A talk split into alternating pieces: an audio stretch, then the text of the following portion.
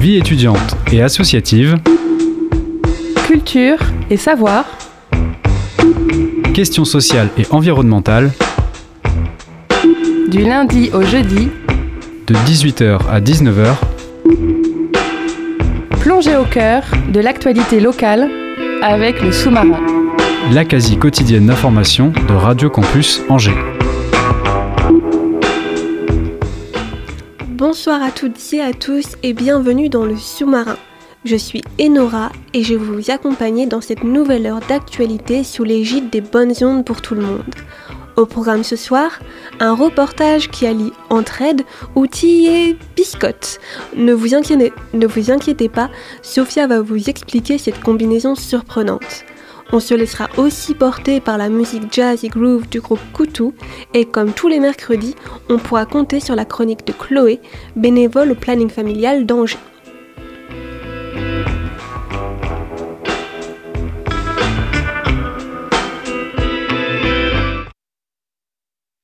Une fois n'est pas coutume, on commence ce sous-marin avec un tour d'horizon de l'actualité locale. Le gros sujet, c'est évidemment la grève du personnel scolaire demain 13 janvier. On va prendre ça petit à petit. Tout d'abord, la grève est organisée par 11 organisations syndicales et de parents d'élèves. Chose assez rare pour le faire savoir, même des proviseurs et inspecteurs académiques appellent à la grève. Le SNUI-PP-FSU est le plus grand syndicat enseignant du primaire. Sa branche départementale annonce déjà 76% de grévistes et 54 écoles fermées demain. Et il n'est pas que question d'école, puisque la grève concernera aussi les collèges et les lycées. On part donc sur une grève conséquente, mais pourquoi? C'est une mobilisation avant tout contre la gestion de l'épidémie dans les établissements scolaires. C'est donc une mobilisation pour davantage de clarté dans les protocoles sanitaires, des masques FFP2 à disposition, mais aussi un report des épreuves du bac en mars. Dans leur communiqué, les syndicats craignent une école qui va, je cite, craquer. Craquer sous des cas de Covid qui se multiplient. Craquer par manque de personnel enseignant faute de remplacement. Craquer sous des protocoles sanitaires en changement constant. Bref, je ne vous fais pas la liste complète, vous m'avez comprise, craquer quoi. C'est pourquoi aura lieu cette manifestation à 11h demain sur la place Saint-Bac à Angers. Autre manifestation mais d'un genre radicalement autre, le festival Fou d'Angers revient. Le Fou d'Angers, c'est un festival qui met à l'honneur le vin et la gastronomie des pays de la Loire. Le programme de cette sixième édition a été publié hier. Plus de 100 animations sur 55 lieux différents et 10 jours de festival. Pour plus de détails, n'hésitez pas à vous rendre sur le site foudanger.fr. Et on rechange maintenant. Au revoir Angers et les sujets chauds, place une petite sélection culturelle. Bah oui, vous ne seriez pas sur Radio Campus Angers autrement. On vous parlait hier de la deuxième partie de saison culturelle du centre Jean Carmet à Muret-Rigné. Elle commence aujourd'hui et elle commence fort avec trois représentations de danse dans le cadre du festival Région en scène Pays de la Loire. Si vous souhaitez en savoir plus sur le reste des événements prévus par le Centre culturel Jean Carmé, vous pouvez retrouver l'émission d'hier en podcast sur notre site radiocampusangers.com. Question programmation culturelle, Trélazé n'est pas non plus à plaindre. Top départ de sa deuxième moitié de saison culturelle dans moins d'une semaine, mardi 18 janvier, gardez bien la date. Elle commencera par un one-man show de Tom Trondel seront aussi au programme de la musique, de l'humour, du théâtre évidemment que la place belle sera faite aux artistes locaux. La nouvelle de cette année, attendue depuis longtemps, certes vous pouvez toujours réserver vos places par téléphone, mais maintenant c'est enfin possible aussi par internet. Pour cela, rendez-vous sur le site sitecati.com et si c'est écrit à l'anglaise S-E-E. e et autre belle annonce en ce qui concerne la saison culturelle de Trélazé, son festival, le festival de Trélazé, aura bel et bien lieu. Le nouveau maire Lamine Naham l'a annoncé hier au cours de sa première conférence de presse. Les dates et artistes ne sont pas encore connus. Pour cela, il vous faudra rester encore un peu connecté pour en savoir plus. Et on quitte Trélazé maintenant direction Montreuil-Junier. On vous parle souvent de spectacles vivants, de musique et de cinéma dans le sous-marin, mais assez peu de photographie. C'est un sujet qui me plaît personnellement et c'est pourquoi cette info m'a tapé dans l'œil en lisant le journal ce matin. Une exposition photo de Thierry Huguenin, un photographe local de paysage. L'expo est à retrouver à partir de ce vendredi 14 au centre culturel Jacques Prévert de Montreuil-Junier. Et ce, ce sera jusqu'à la fin de ce mois de janvier. C'est tout pour ce petit tour de l'actualité. Pour autant, on reste bien ancré sur les territoires en juin. Sophia est allée pour le sous-marin à la découverte d'un lieu à la frontière entre écologie et solidarité. Un lieu où l'esprit de communauté est véritablement l'outil numéro un pour tout projet. Ce reportage entérine une série de podcasts sur la solidarité dans la région angevine. Il sera aussi à retrouver sur la plateforme Murmure le guide sonore des territoires, comme tous les autres épisodes de cette série. Les voix, les voix, les voix, les voix. Les voix des possibles. Un podcast sur la solidarité angevine. On le sait, pour sauver la planète, il ne faut pas acheter du neuf. Mais comment faire s'il nous manque une bouilloire, mais qu'on ne peut vraiment pas renoncer à notre petit thé du matin? Angers, la solution s'appelle Ressourcerie des Biscottes. Une entreprise solidaire qui depuis 2007 collecte et revalorise tout type d'objets ménagers. Pour la découvrir, je me rends dans un nouveau lieu de collecte et de vente ouvert dans le quartier de la Roseraie, la ressourcerie éphémère.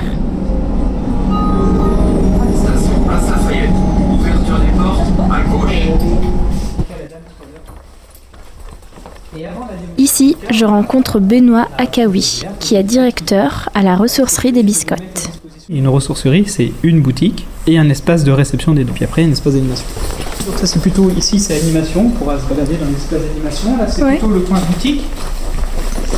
La ressourcerie des biscottes, chaque semaine, il y a 20 tonnes d'objets qui arrivent. Donc on a ramené ici, pour amorcer la pompe et démarrer la boutique, une partie de ce qu'on présente à la vente. Il y a 600 mètres carrés de vente aux biscottes, au situé au Pont. Et ici, il y a à peu près 100, 100 mètres carrés d'espace de, boutique. Ben, il y en a là aussi la possibilité de déposer des, objets. On peut donner tout type d'objets, comme c'est le cas à la ressourcerie ou chez Emmaüs, des, euh, du sport, des jouets, des tapis, des livres, des lave-vaisselle, etc. Tout d'abord, j'ai voulu savoir que viennent faire des biscottes dans une ressourcerie. Les biscottes, ben, c'est tout à fait lié à l'usine de biscottes dans laquelle est installée aujourd'hui la ressourcerie au C, qui était un bâtiment qui a été pendant longtemps euh, le lieu de production des biscottes langevines que les grands-mères, grands-parents ici ont connu. Moi, j'ai pas connu, je suis pas un angevin de souche, mais on retrouve encore des traces de, des biscottes langevines. Voilà, c'est un peu dans notre histoire et pendant 40 euh, ans, les habitants du quartier ont connu la bonne hauteur de biscottes. Et donc du coup, bah, quand on passe devant la ressourcerie, c'est la ressourcerie des biscottes. Ça devient parfois d'ailleurs, euh, on prend les deux mots, on les mélange, ça devient la biscotterie. Et puis euh, c'est un peu notre petit nom. Quelques jours seulement après l'ouverture de la ressourcerie éphémère, l'espace de vente est déjà rempli de gens. Je suis venue chercher des, choses euh, qui nous plaisent, quoi, voilà. Et c'est moins cher qu'un rapport au magasin. On profite quand on n'a pas beaucoup de revenus. Bon ben, on vient là, ça nous fait plaisir de voir, découvrir beaucoup de choses. Moi, c'était pour faire un tour comme ça. Euh, moi, je ne sais pas trop ce que je recherche, mais bon, euh, c'est juste pour venir voir là, comment que c'était. J'ai connu euh, du coup le projet quand il était en train de se, monter.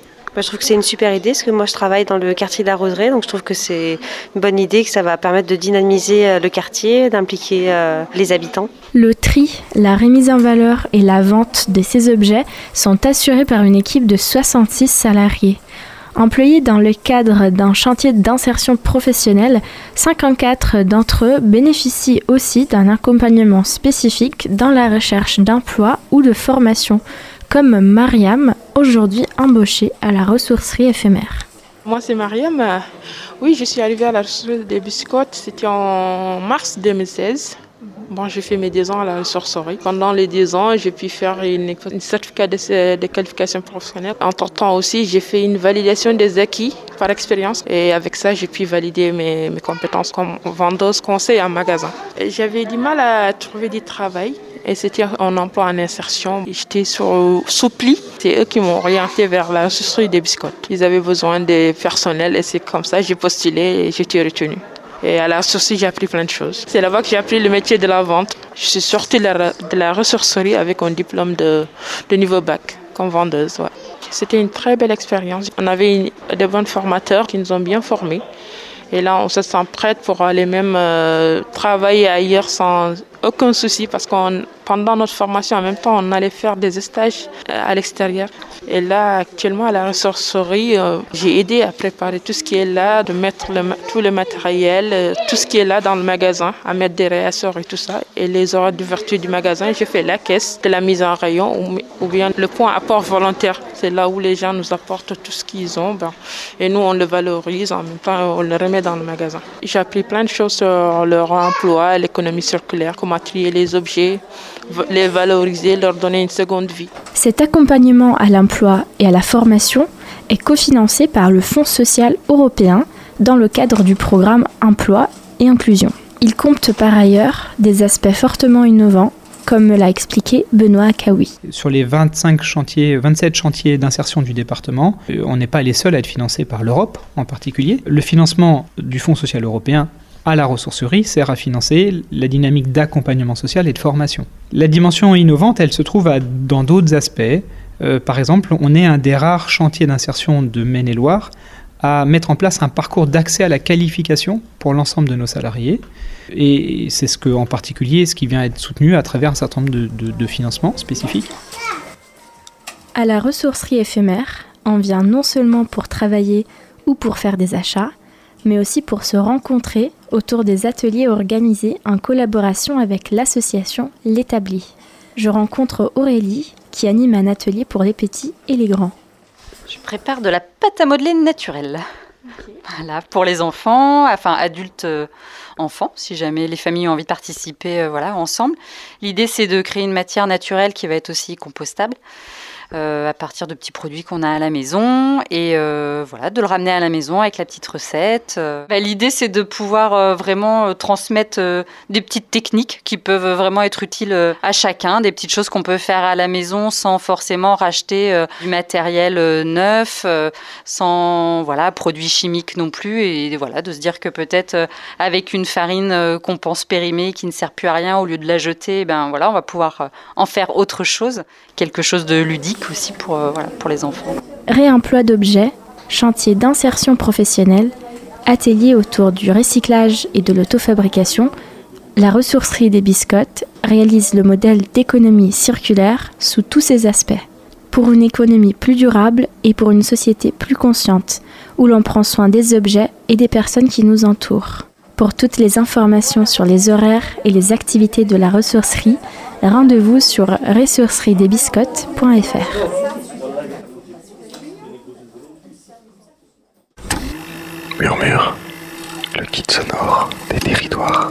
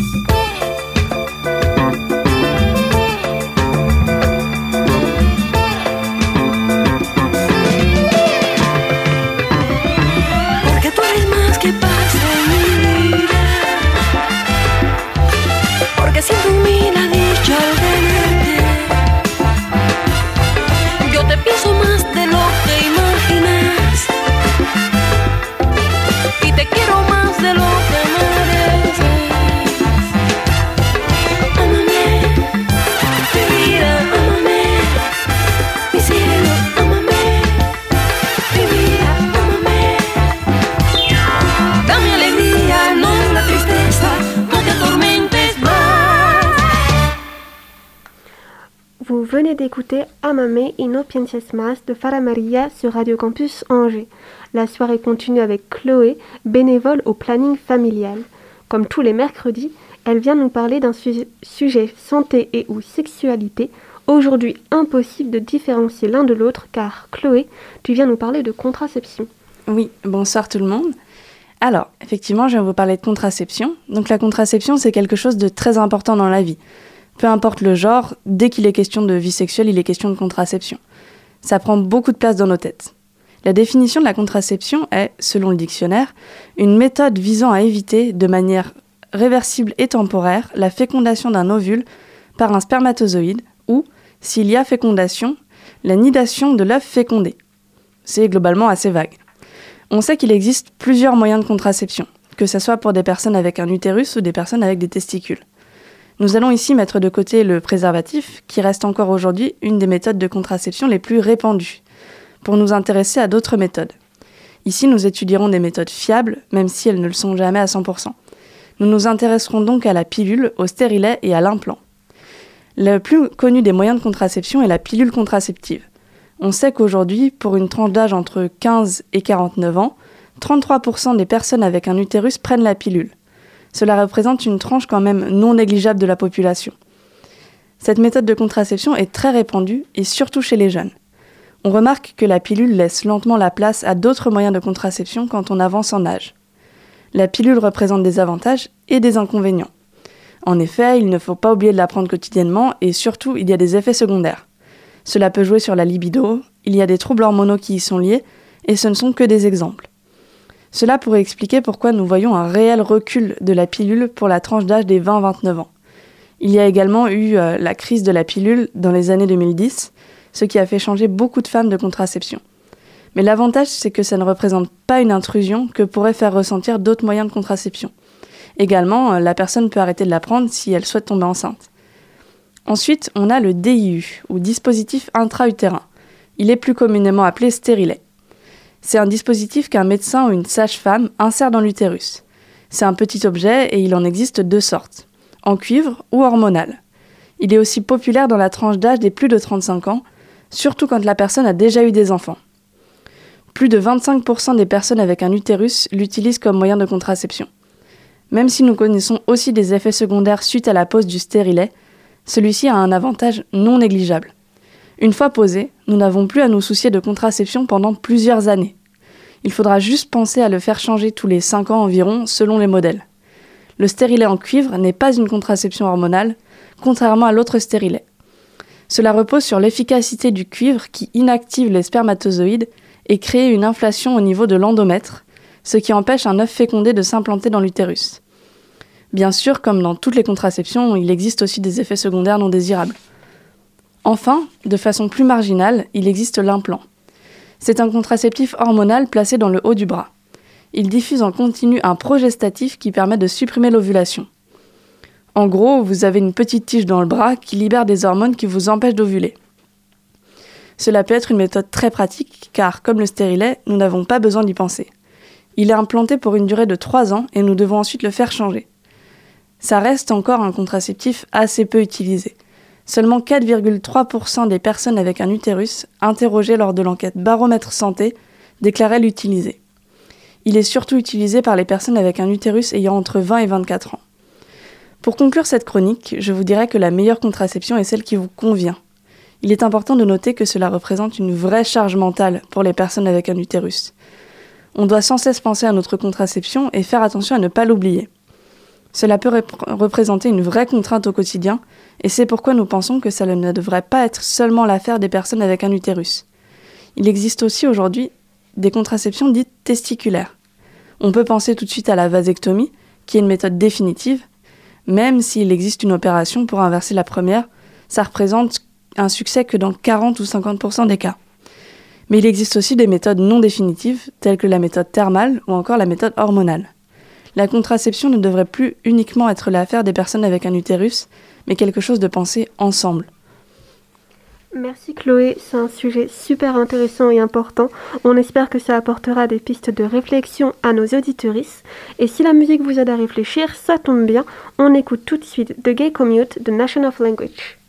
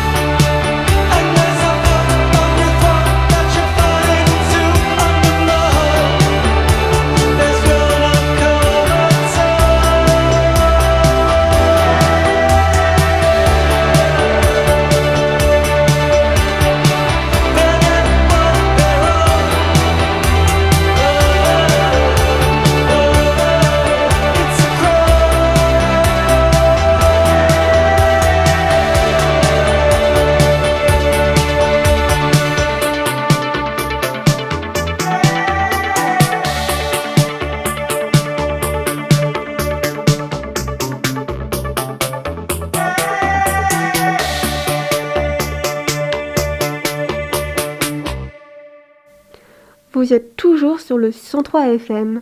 Pour l'interview à venir, on laisse la place à une de nos consoeurs, la Radio Campus Orléans.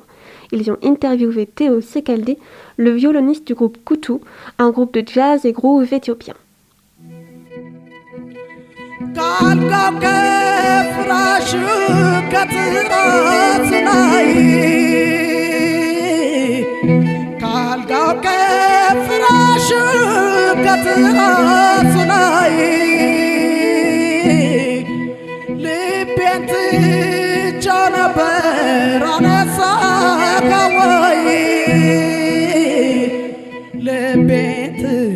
ትቼው ነበር አነሳኸው።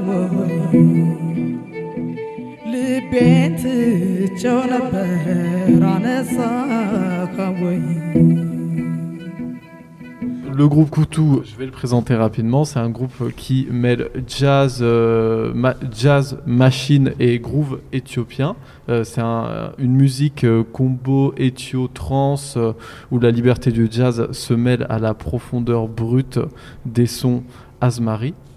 Ça, cette présentation te, te convient? Tu trouves ça juste? Ouais, c'est assez juste. Les sons Asmari, c'est les Asmari, c'est une tribu en fait éthiopienne, donc qui ont euh, une musique encore très très présente et très active à Addis. On trouve des Asmari bêtes, donc qui sont des, des petits lieux de, de concert, de cabaret un peu, où il y a souvent une chanteuse qui, qui est là, qui euh, qui improvise avec euh, les clients, un peu comme euh, à la manière d'un griot et euh, qui chante comme ça dans une espèce de transe euh, très continue avec juste une percussion et un petit violon qu'on appelle le masenko.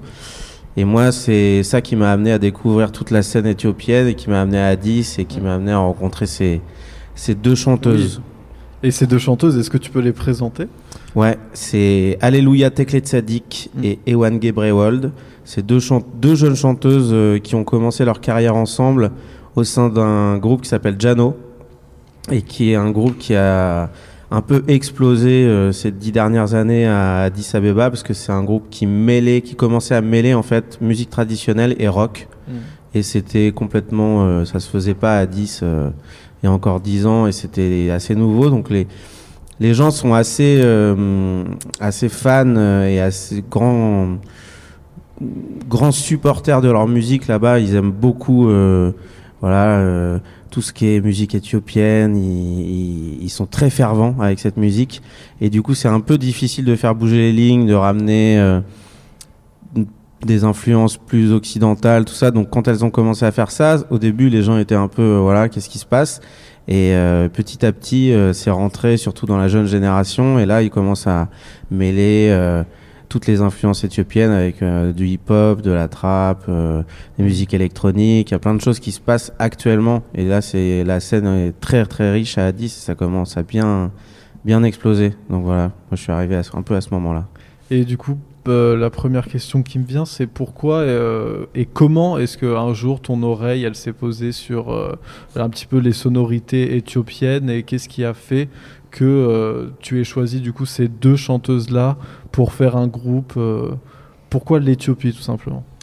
Pourquoi l'Éthiopie? Parce que euh, l'Éthiopie, on, a, on a connu ces, musiques grâce à une collection qui s'appelle les Éthiopiques et qui est un, un espèce de monument.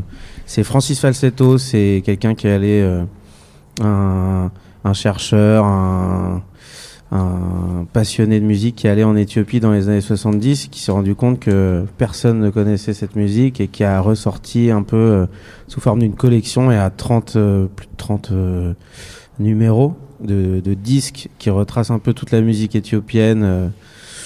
et donc c'est quelque chose de très très riche et du coup après ça a commencé à voilà à se diffuser un peu en Europe, aux États-Unis. Et euh, il y a eu euh, Film Broken Flowers avec euh, la musique Ah de oui, Mulatu Atsatke incroyable. qui a qui a vraiment mis le- l'éthio jazz euh, en avant. Donc euh, voilà c'est c'est tout ce courant là moi que j'ai j'ai découvert.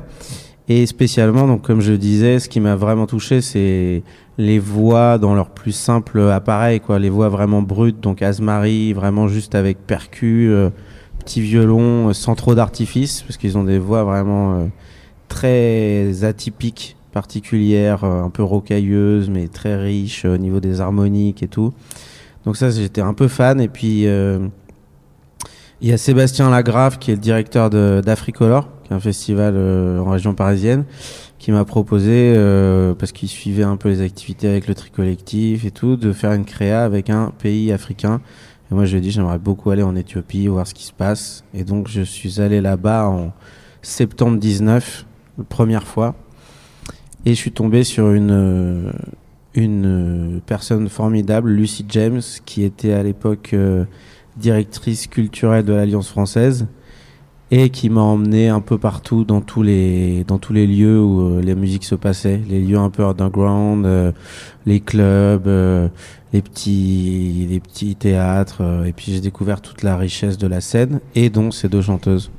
Et je les ai invitées dès le lendemain à jammer, à faire une session pour voir comment ça passait. Et voilà, c'est né de là. Euh, avant cette découverte euh, de l'Éthiopie et de toute cette scène euh, éthiopienne, j'aimerais savoir euh, quel a été ton tout premier rapport à la musique, le violon, ton tout premier rapport à... Ben, moi, je viens plutôt à la base du, classique. Et classique et, et jazz un peu par la suite parce que je suis, ben, je suis orléanais d'origine. J'ai grandi ici et j'ai fait un parcours entre euh, le conservatoire et une école de musique euh, qui est à rue de Bourgogne qui s'appelle Musique et Équilibre et qui euh, développait tout un tas d'ateliers jazz, de musique en groupe, de musique plus actuelle en fait pour voilà. Et moi ça me faisait un bon un bon contrebalancement au conservatoire, un peu à cette rigueur de la musique écrite j'avais en contrepartie la possibilité d'improviser, de composer un peu ma musique à partir de d'un moment. Donc j'ai grandi un peu avec ça et puis euh, petit à petit le jazz a pris le dessus. J'ai fait pas mal de choses dans le jazz, mais en ouvrant toujours sur des d'autres courants, en mêlant un peu d'influence rock, un peu de, musique contemporaine, enfin très ouvert. Et euh, voilà, là c'est le premier projet où, où vraiment je suis plus du côté des musiques du monde et des musiques actuelles. C'est un peu nouveau aussi pour moi, donc. euh, Et pourquoi le jazz il a pris le dessus bah, avec la postérité? Par rapport au classique? Ouais. Parce que à un moment, je devais faire un choix dans mes études. euh, J'arrivais un- au moment où euh, je dois un peu choisir dans quelle direction je me lance. Et j'avais vraiment besoin de, de composer ma propre musique, d'être un peu plus libre, d'improviser. De... Je me voyais mal passer toute ma vie euh, derrière une partition. Et même si je respecte à fond la musique classique et les grands interprètes euh, et, et tous ces compositeurs, j'étais plus intéressé pour euh, créer ma musique et, et la jouer et aller toujours rencontrer de nouvelles personnes pour euh, créer des projets. euh, voilà. Et quelles ont été musicalement tes plus grandes influences en général, musicalement parlant toujours compliqué, mais il y a. hum, Je pense que la musique de Bach, elle me suivra toujours, parce que c'est. Quand on parle du classique, hein, c'est vraiment le mec qui me touche le plus, parce que c'est en même temps très simple et très fin, très très élaboré, très compliqué, mais à l'écoute, on s'en rend pas compte. C'est ce que j'aime dans la musique, c'est quand euh, c'est original, enfin quand tu une, euh, une personnalité, une patte, mais qu'on sent pas la complexité, que ça, voilà, ça coule tout seul et que c'est euh, c'est évident. Et la musique de Bach, elle est pour moi comme ça, évidente. Il y a une espèce d'atemporalité où euh, on, ça pourrait être une musique d'aujourd'hui et c'est une musique qui a été créée il y a des centaines d'années on s'en fout en fait. euh, voilà, donc euh, il y a ça, il y a la musique de Satie euh, aussi dans un autre univers plus plus décalé, plus atypique. Très, j'aime les choses hein, qui, qui surprennent. Donc dans le dans toute la sphère jazz rock, euh, je citerai Zappa que j'aime beaucoup, qui est quelqu'un aussi qui avait un message assez fort de politique et, euh, et du coup qui se met beaucoup à sa musique euh, avec tout un des textes euh, très euh, très critiques sur la société sur sur la société justement euh, aux États-Unis euh, voilà donc euh, je peux te dire un peu ces, ces influences là Et comment s'est formé le groupe Si jamais on revient au groupe? Euh, Koutou Oui, bien sûr. Alors j'ai commencé du coup à bosser euh, avec les chanteuses euh, en, donc en septembre 2019, à les rencontrer, on va dire. Et ensuite, euh, ce qui s'est passé, c'est qu'on a, je suis reparti en France et on a communiqué à distance par WhatsApp. On s'envoyait des prods, moi j'envoyais des prods que je faisais avec euh, avec Quentin Biardeau, qui est un mec aussi d'Orléans, euh, qui a le groupe euh, Châtain, qui, faisait, qui fait partie du tri collectif. on travaillait sur, sur, des, sur quelques prods et on les envoyait aux filles et on renvoyait des voix par-dessus. Et après, on remixait tout ça. Puis voilà, on faisait des échanges un peu comme ça en ping-pong pendant un an. Et euh, en novembre 2020, donc en plein confinement, je suis allé passer un mois euh, en Éthiopie et là on a vraiment tout retravaillé avec les filles, euh, des nouvelles mélodies, des textes, on a affiné les textes, on a affiné les arrangements. Et à partir de ce moment-là, nous on est allé en studio en France pour tout enregistrer par-dessus les voix euh, définitives. Donc c'était un processus un peu euh, comme ça en, en puzzle, mais qui était nécessaire puisqu'on n'habitait pas dans la même euh, partie du monde. Et donc le live est venu vraiment après. On a d'abord créé entre guillemets l'album.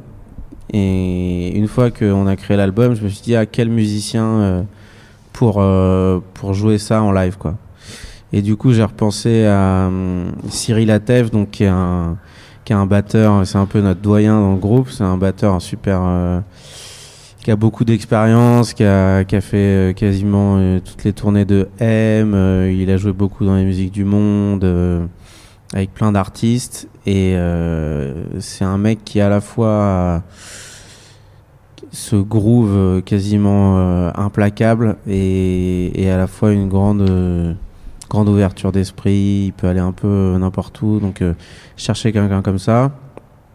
J'ai bien sûr euh, mon petit frère qui est jamais très loin et qui est à la basse.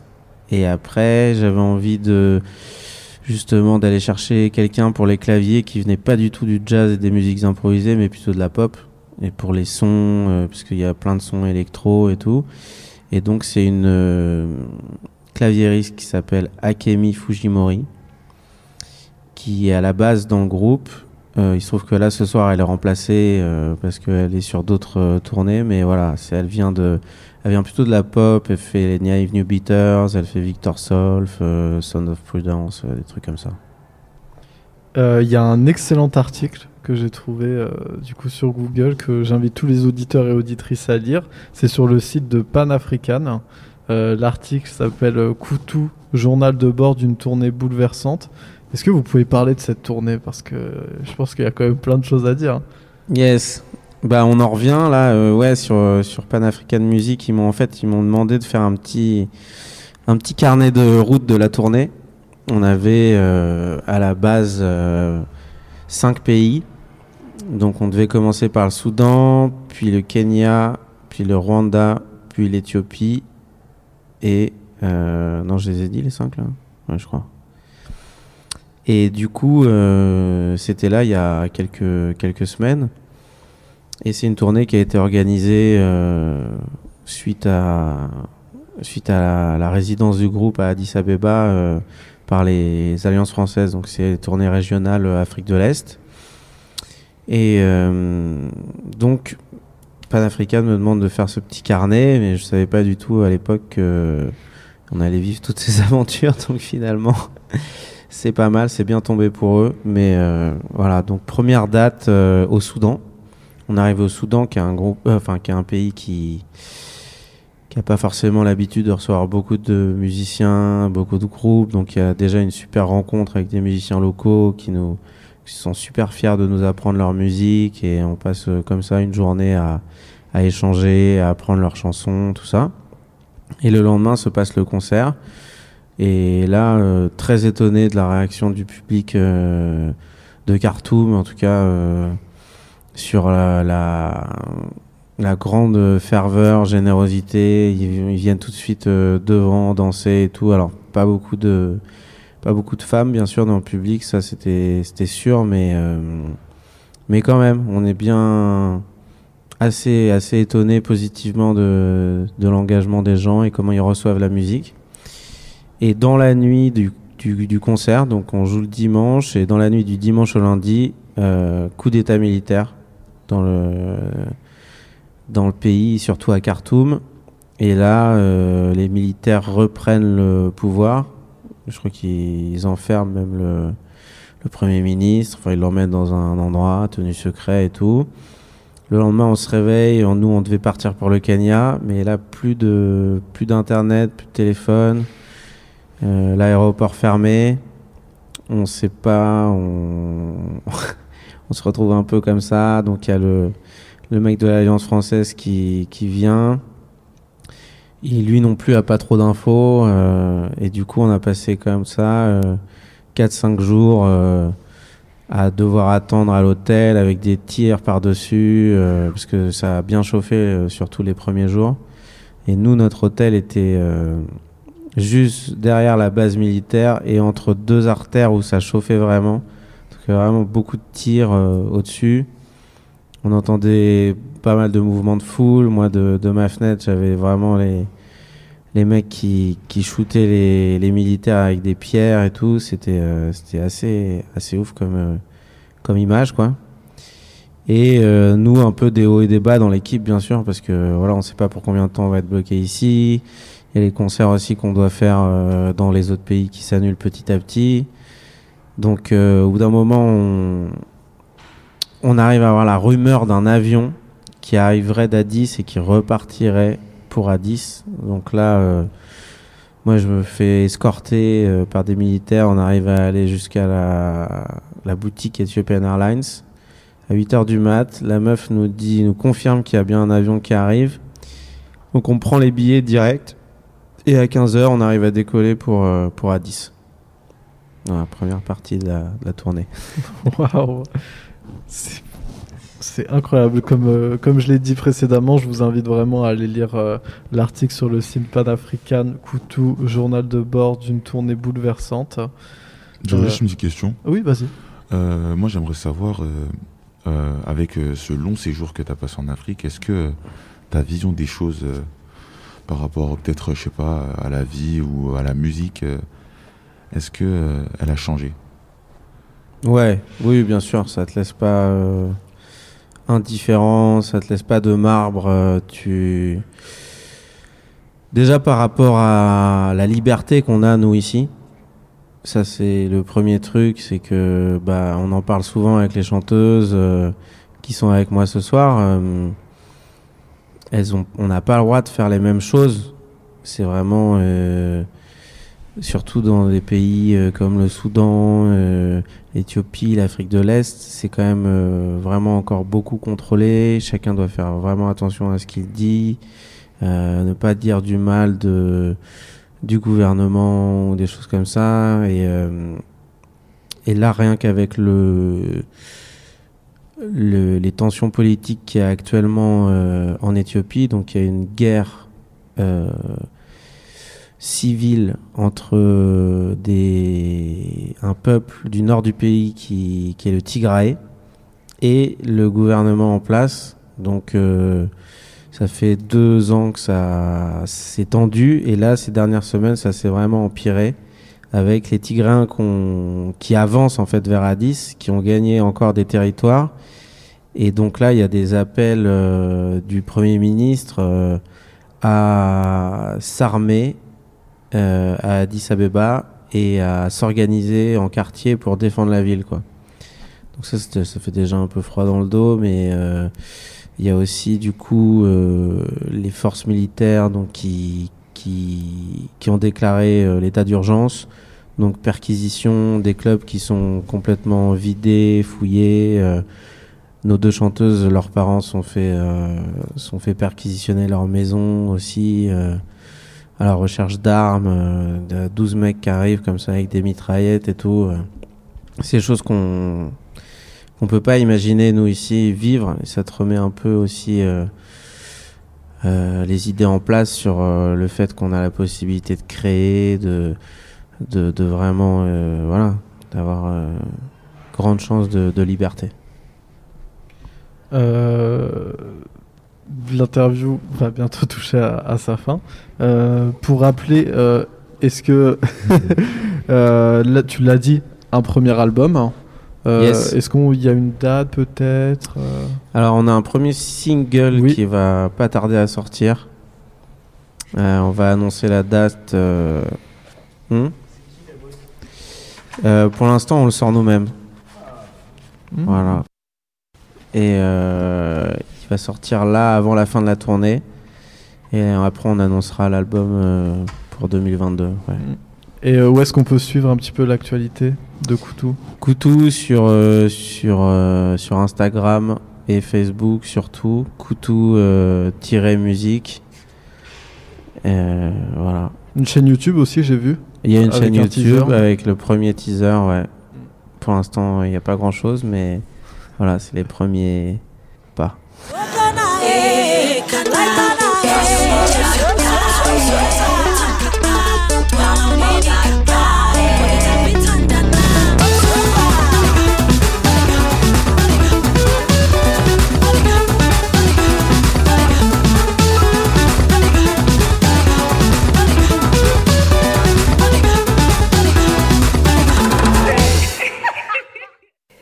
C'était une interview de la Radio Campus Orléans. Le sous-marin se, poursuit avec Nina Savary et sa chanson On dit que je ne suis pas sage.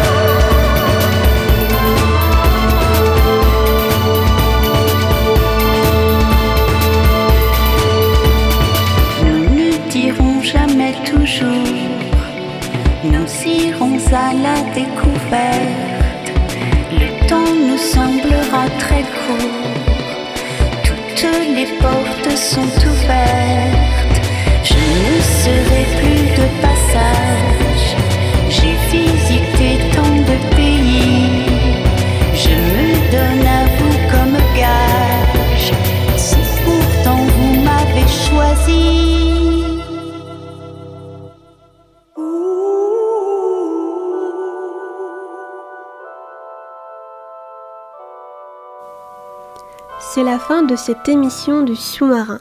Merci à Sophia pour son reportage, à la Radio Campus Orléans pour son interview et à Chloé pour sa chronique. Merci aux invités pour leur temps et leurs réponses. À la technique et à la programmation musicale, je remercie Étienne. Les bonnes ondes de Radio Campus Angers se poursuivent en musique, puis à 20h avec une rediffusion de Ta gueule Coubertin, l'émission sportive de la radio. Ça enchaînera à 21h avec l'émission 100% rap US hip-hop des Scratch Fellas et le rap continuera sur sa lancée de 22h à minuit. Vous écouterez la mini 103 FM et sa saison spéciale Best of. Merci pour votre écoute et bonne soirée sur nos ondes.